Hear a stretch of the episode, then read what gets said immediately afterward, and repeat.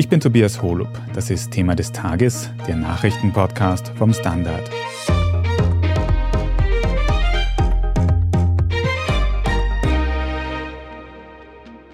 Alexander van der Bellen würde den FPÖ-Chef Herbert Kickel wohl nicht mit der Regierungsbildung beauftragen. Das hat er im Fernsehen anklingen lassen, kurz bevor er heute am Mittwoch in seine zweite Amtszeit als Bundespräsident gestartet ist.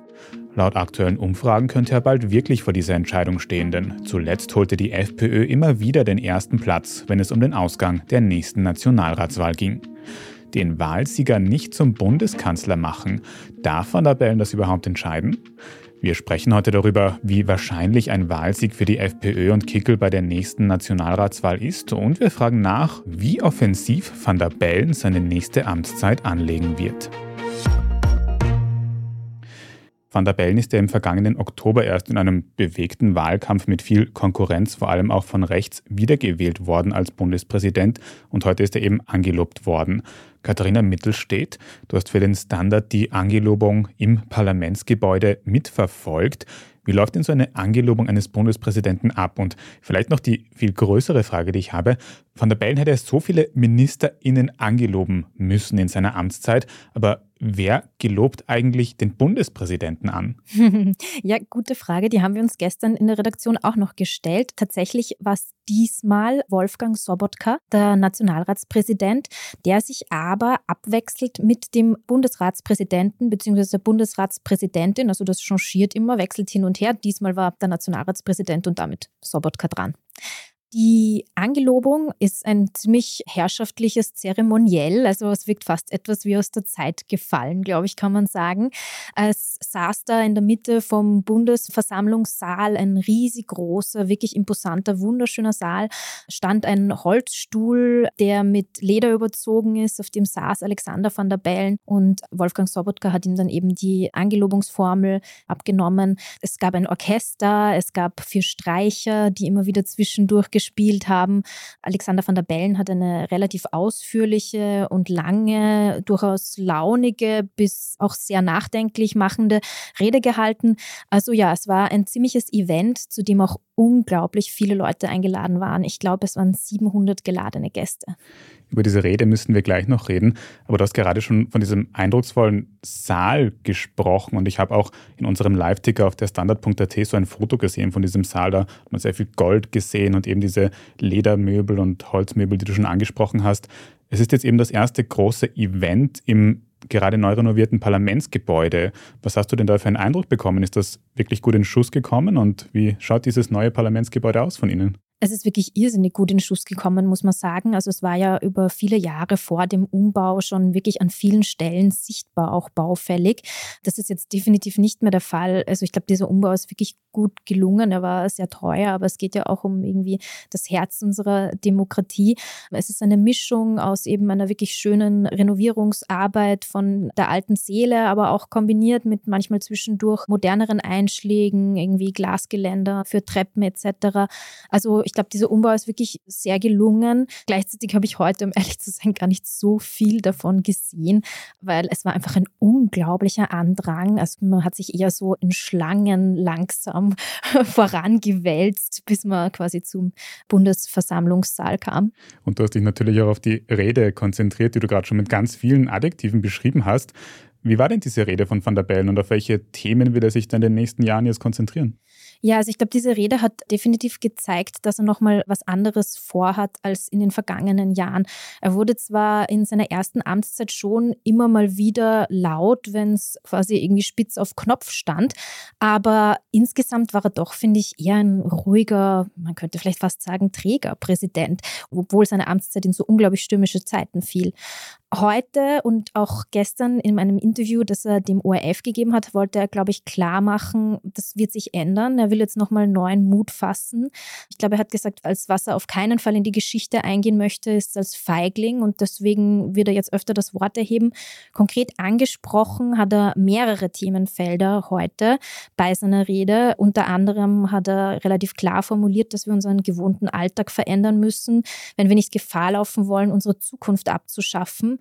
Er hat in weiterer Folge auch die Klimakatastrophe, wie er sie benannt hat, erwähnt. Er hat verschiedene andere quasi unbequeme Wahrheiten, wie er es auch genannt hat, angesprochen. Er will aber gleichzeitig offensichtlich in seiner zweiten Amtszeit sowas wie Zuversicht verbreiten. Das ist etwas, das man auch bei Karl Nehammer und in der Bundesregierung bemerkt hat, durch die ganz schlechten Umfragedaten. Das Image der Politik betrifft, versucht die Politik jetzt irgendwie auch ein bisschen eine Trendumkehr in der Stimmung. Da stimmt offenbar auch Alexander van der Bellen nun ein. Er hat eben zum Beispiel erwähnt, dass eben trotz Pandemie, trotz des russischen Angriffskriegs auf die Ukraine zuletzt die Wirtschaft gewachsen ist in Österreich, die Arbeitslosenquote gesunken ist, dass die Gasspeicher voll sind oder wie er es formuliert hat, wir haben es geschafft und das waren wir alle gemeinsam. Also ja, es war eine Rede, glaube ich, die beides drinnen hatte. Einerseits zuversichtliche, auch humorige Elemente, aber schon auch durchaus zum Nachdenken anregen sollte. Du beschreibst diese Rede recht eindrucksvoll. Wie waren denn da vor Ort im Parlamentsgebäude die Reaktionen während dieser Rede und überhaupt während der Angelobung von, von der Bellen? Auch gemischt, wenn auch sicher nicht in einem klaren Verhältnis 50-50. Die allermeisten Parlamentarier und auch die Gäste vor Ort haben ihn wirklich mit Standing Ovations bedacht. Es kam frenetischer Applaus mehrfach während seiner Rede auf. Allerdings gab es eine Gruppe, nämlich fast alle Freiheitlichen, insbesondere eben gleich Herbert Kickel, der direkt hinter ihm saß. Das war eine fast skurrile Situation.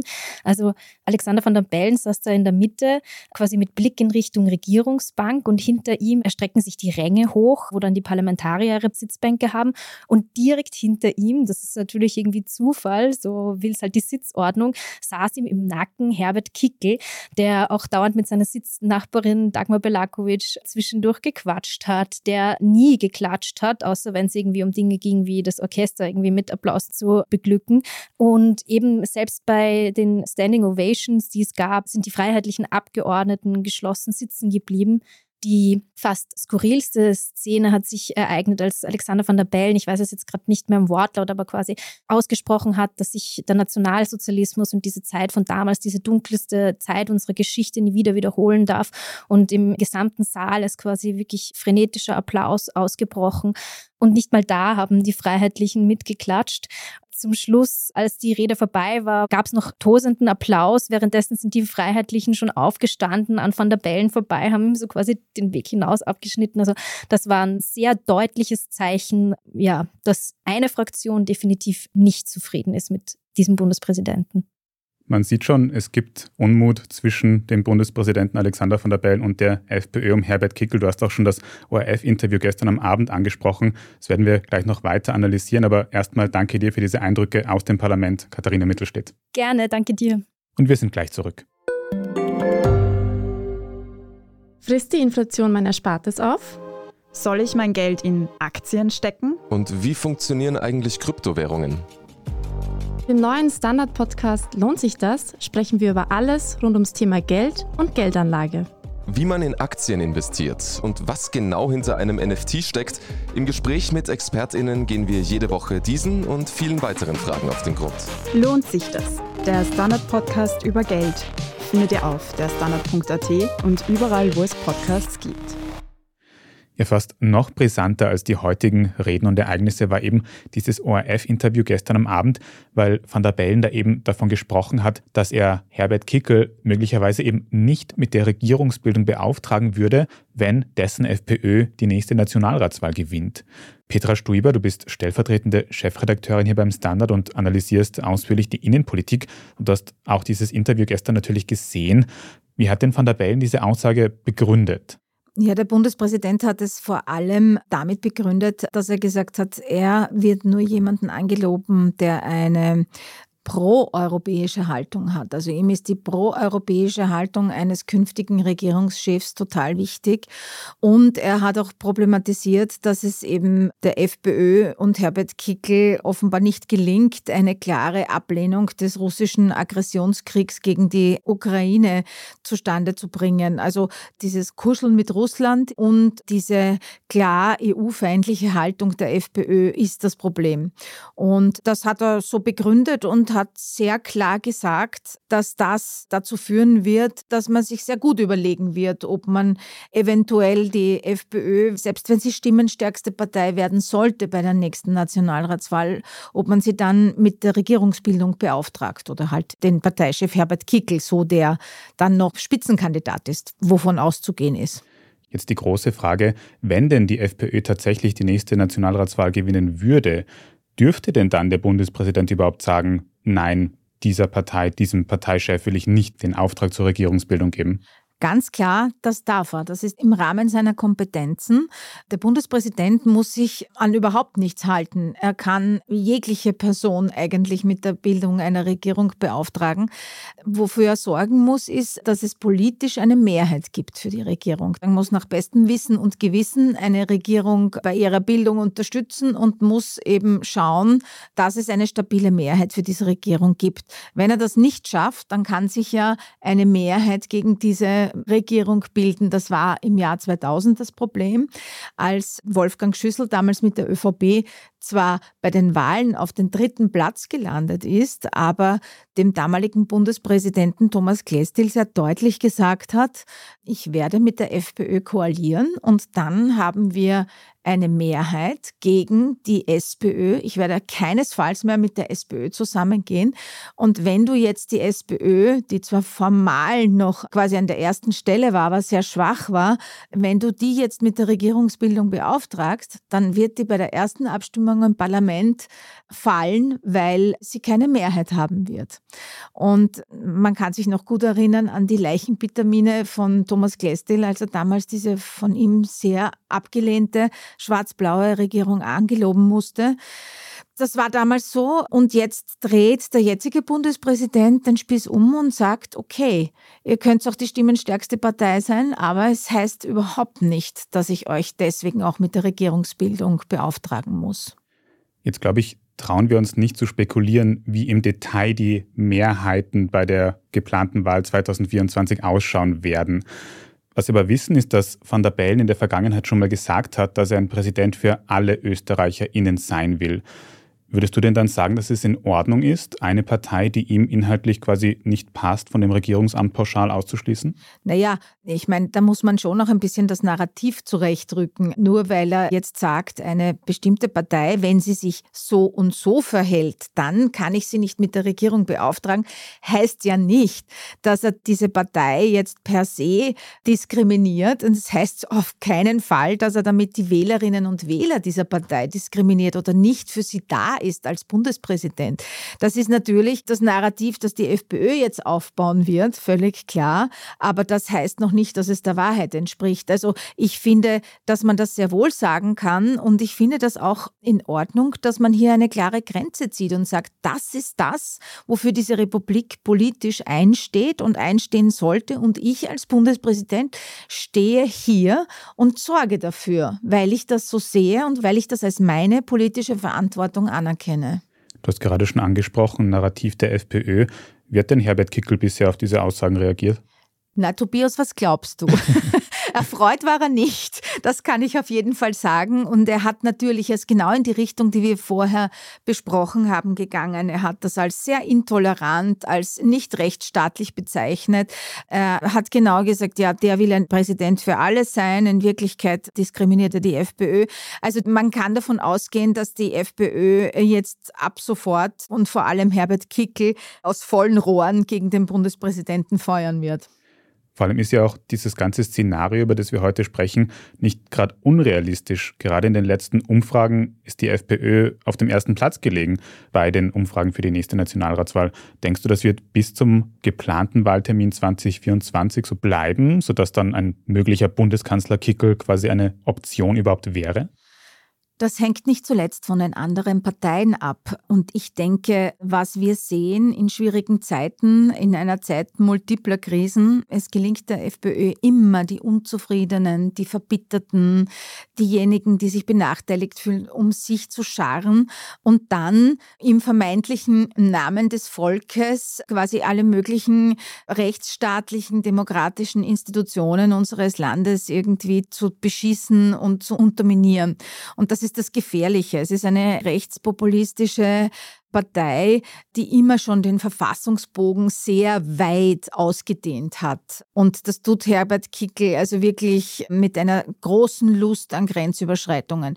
Wenn die anderen Parteien hier nichts entgegensetzen, und das ist in den letzten Monaten überhaupt nicht passiert, die ÖVP war mit sich selbst beschäftigt, die Grünen waren damit beschäftigt, diese Koalition zusammenzuhalten, die SPÖ war auch mit sich selbst beschäftigt, die Neos haben sich logischerweise vor allem an der Regierung abgearbeitet.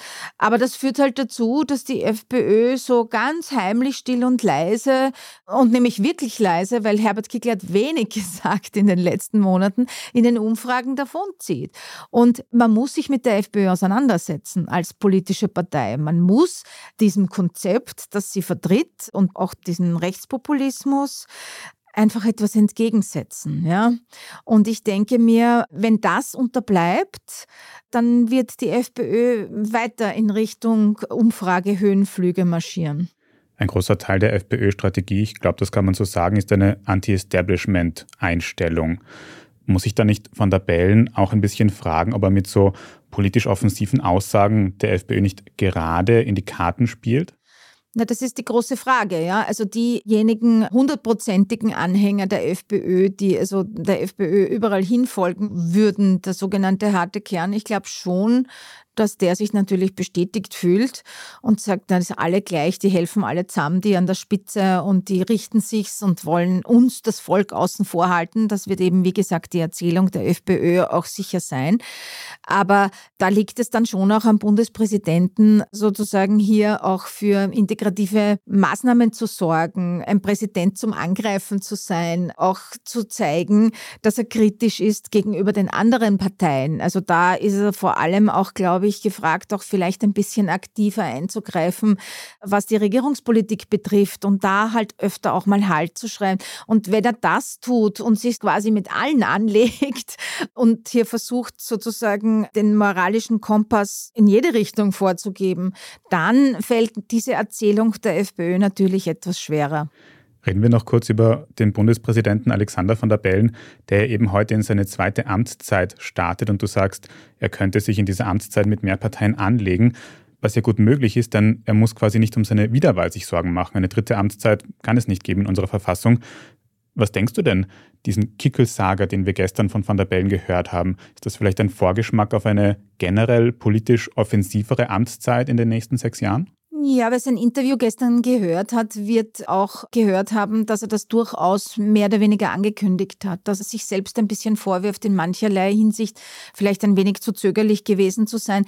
Ich glaube, er wird sozusagen wenn wir so wollen, diesen etwas bequemeren Status, sich nicht mehr einer Wiederwahl stellen zu müssen, dazu nutzen, quasi an seinem politischen Vermächtnis zu arbeiten. Und da hat er selber gesagt, er will nicht als einer dastehen, dem es an Mut gefehlt hat, der nicht aufgeschrien hat, wenn es gerade notwendig war. Und insofern, glaube ich, wird er das durchaus kantiger anlegen.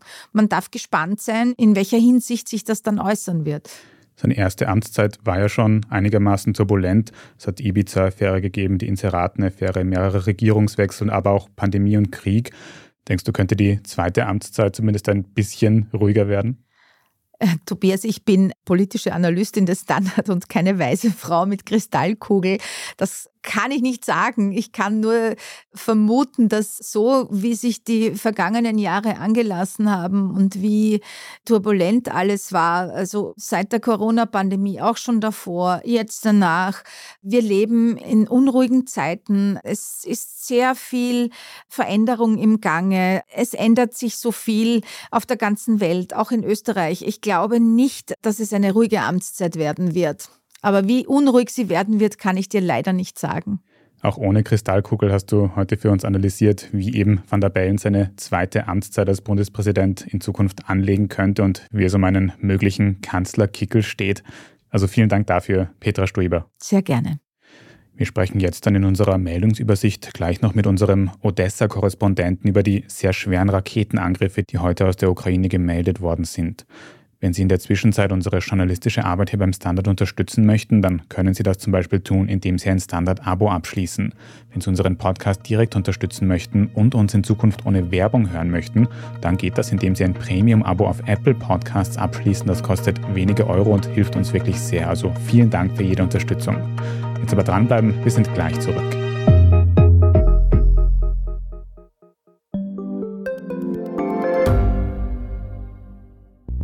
Schaffen wir es noch, die Erderhitzung zu stoppen? Wie verändert künstliche Intelligenz unser Leben? Wie werden wir in einer heißeren Welt leben, arbeiten, urlauben? Und wann fahren Autos autonom? Ich bin Alicia Prager. Und ich bin Florian Koch. Um solche und viele weitere Fragen geht es im Podcast Edition Zukunft und Edition Zukunft Klimafragen. Wir sprechen mit Expertinnen und Experten und diskutieren Lösungen für die Welt von morgen. Jeden Freitag gibt es eine neue Folge.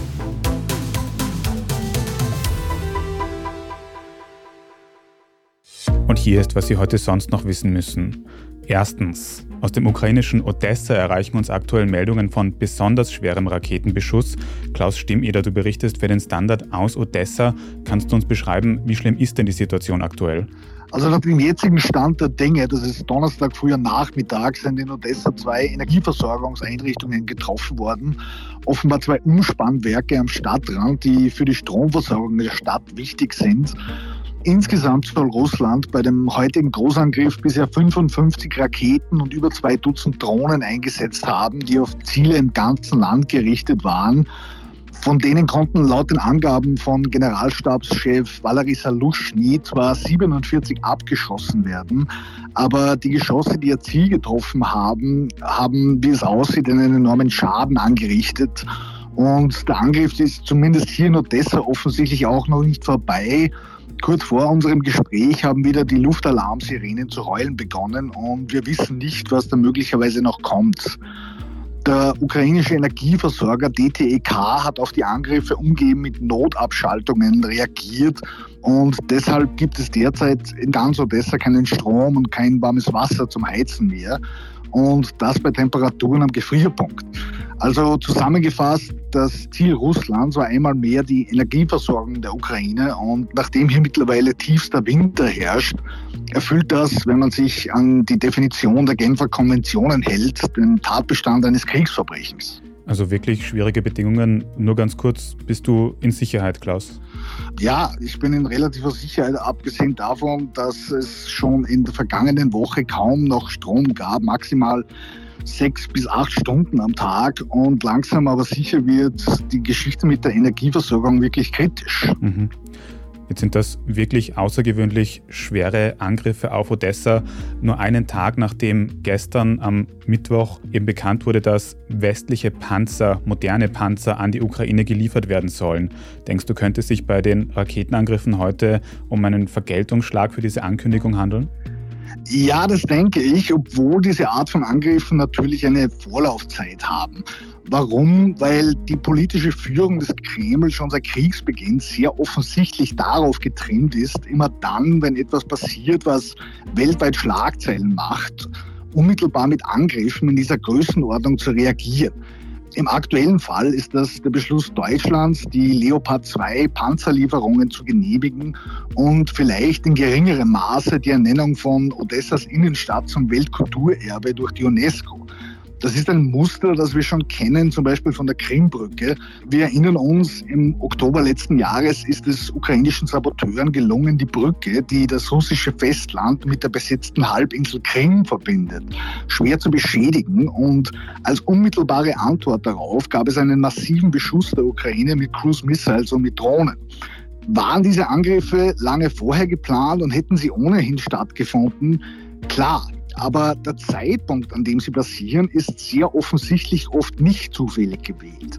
Warum? Weil der Kreml den Krieg am Ende des Tages auch den eigenen Leuten verkaufen muss und Angriffe wie der heutige, auch wenn er vielleicht schon länger vorbereitet wurde, dann als unmittelbare Vergeltung verkauft werden kann. Also wie damals bei der Krimbrücke sieht man schon jetzt, wie die Propagandamedien der Putin-Diktatur diesen Angriff ausschlachten. So nach dem Motto, seht her, wir lassen uns nichts gefallen. Mhm. Das ist jetzt während so schwerem Beschuss sicher eine schwierige Frage auch, aber hast du eigentlich irgendeinen Eindruck bekommen, wie die ukrainische Bevölkerung auf diese Ankündigung von Panzerlieferungen aus dem Westen reagiert hat? Mhm.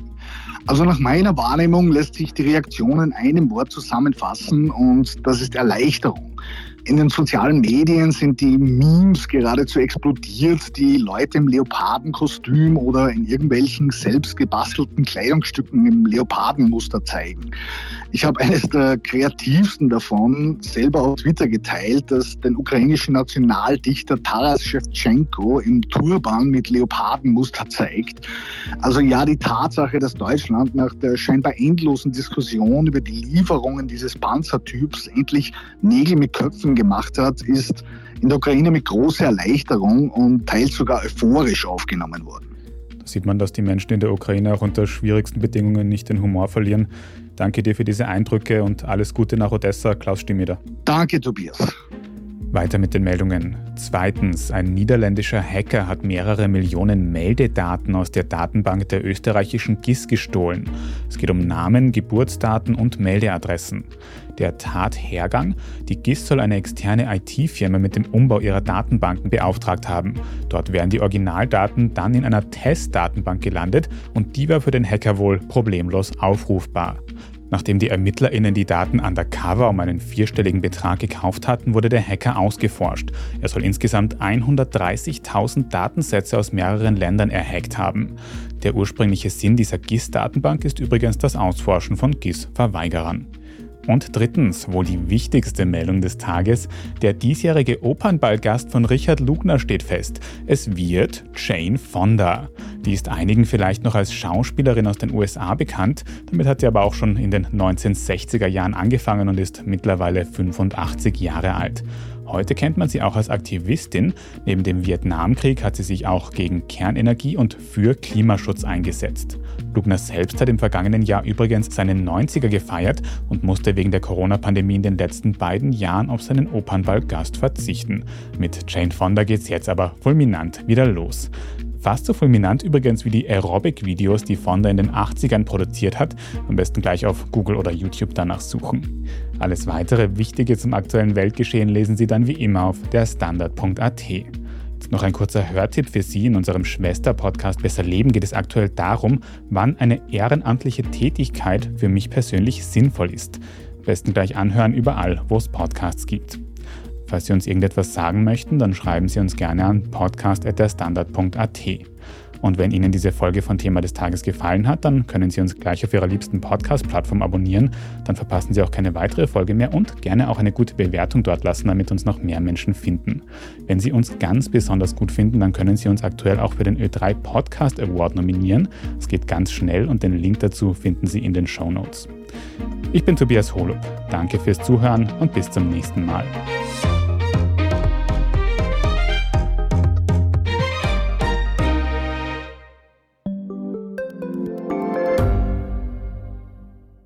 Bin die Franziska. Ich bin der Martin. Und wir wollen besser leben. Lohnt sich 10.000 Schritte zu gehen jeden Tag? Ist das Großraumbüro wirklich so schlecht wie sein Ruf? Spoiler, ja. Bringt's was, Intervall zu fassen? Wir fragen die, die es wirklich wissen und probieren es auch gleich selber aus. Bei Besser Leben, jeden Donnerstag eine neue Folge.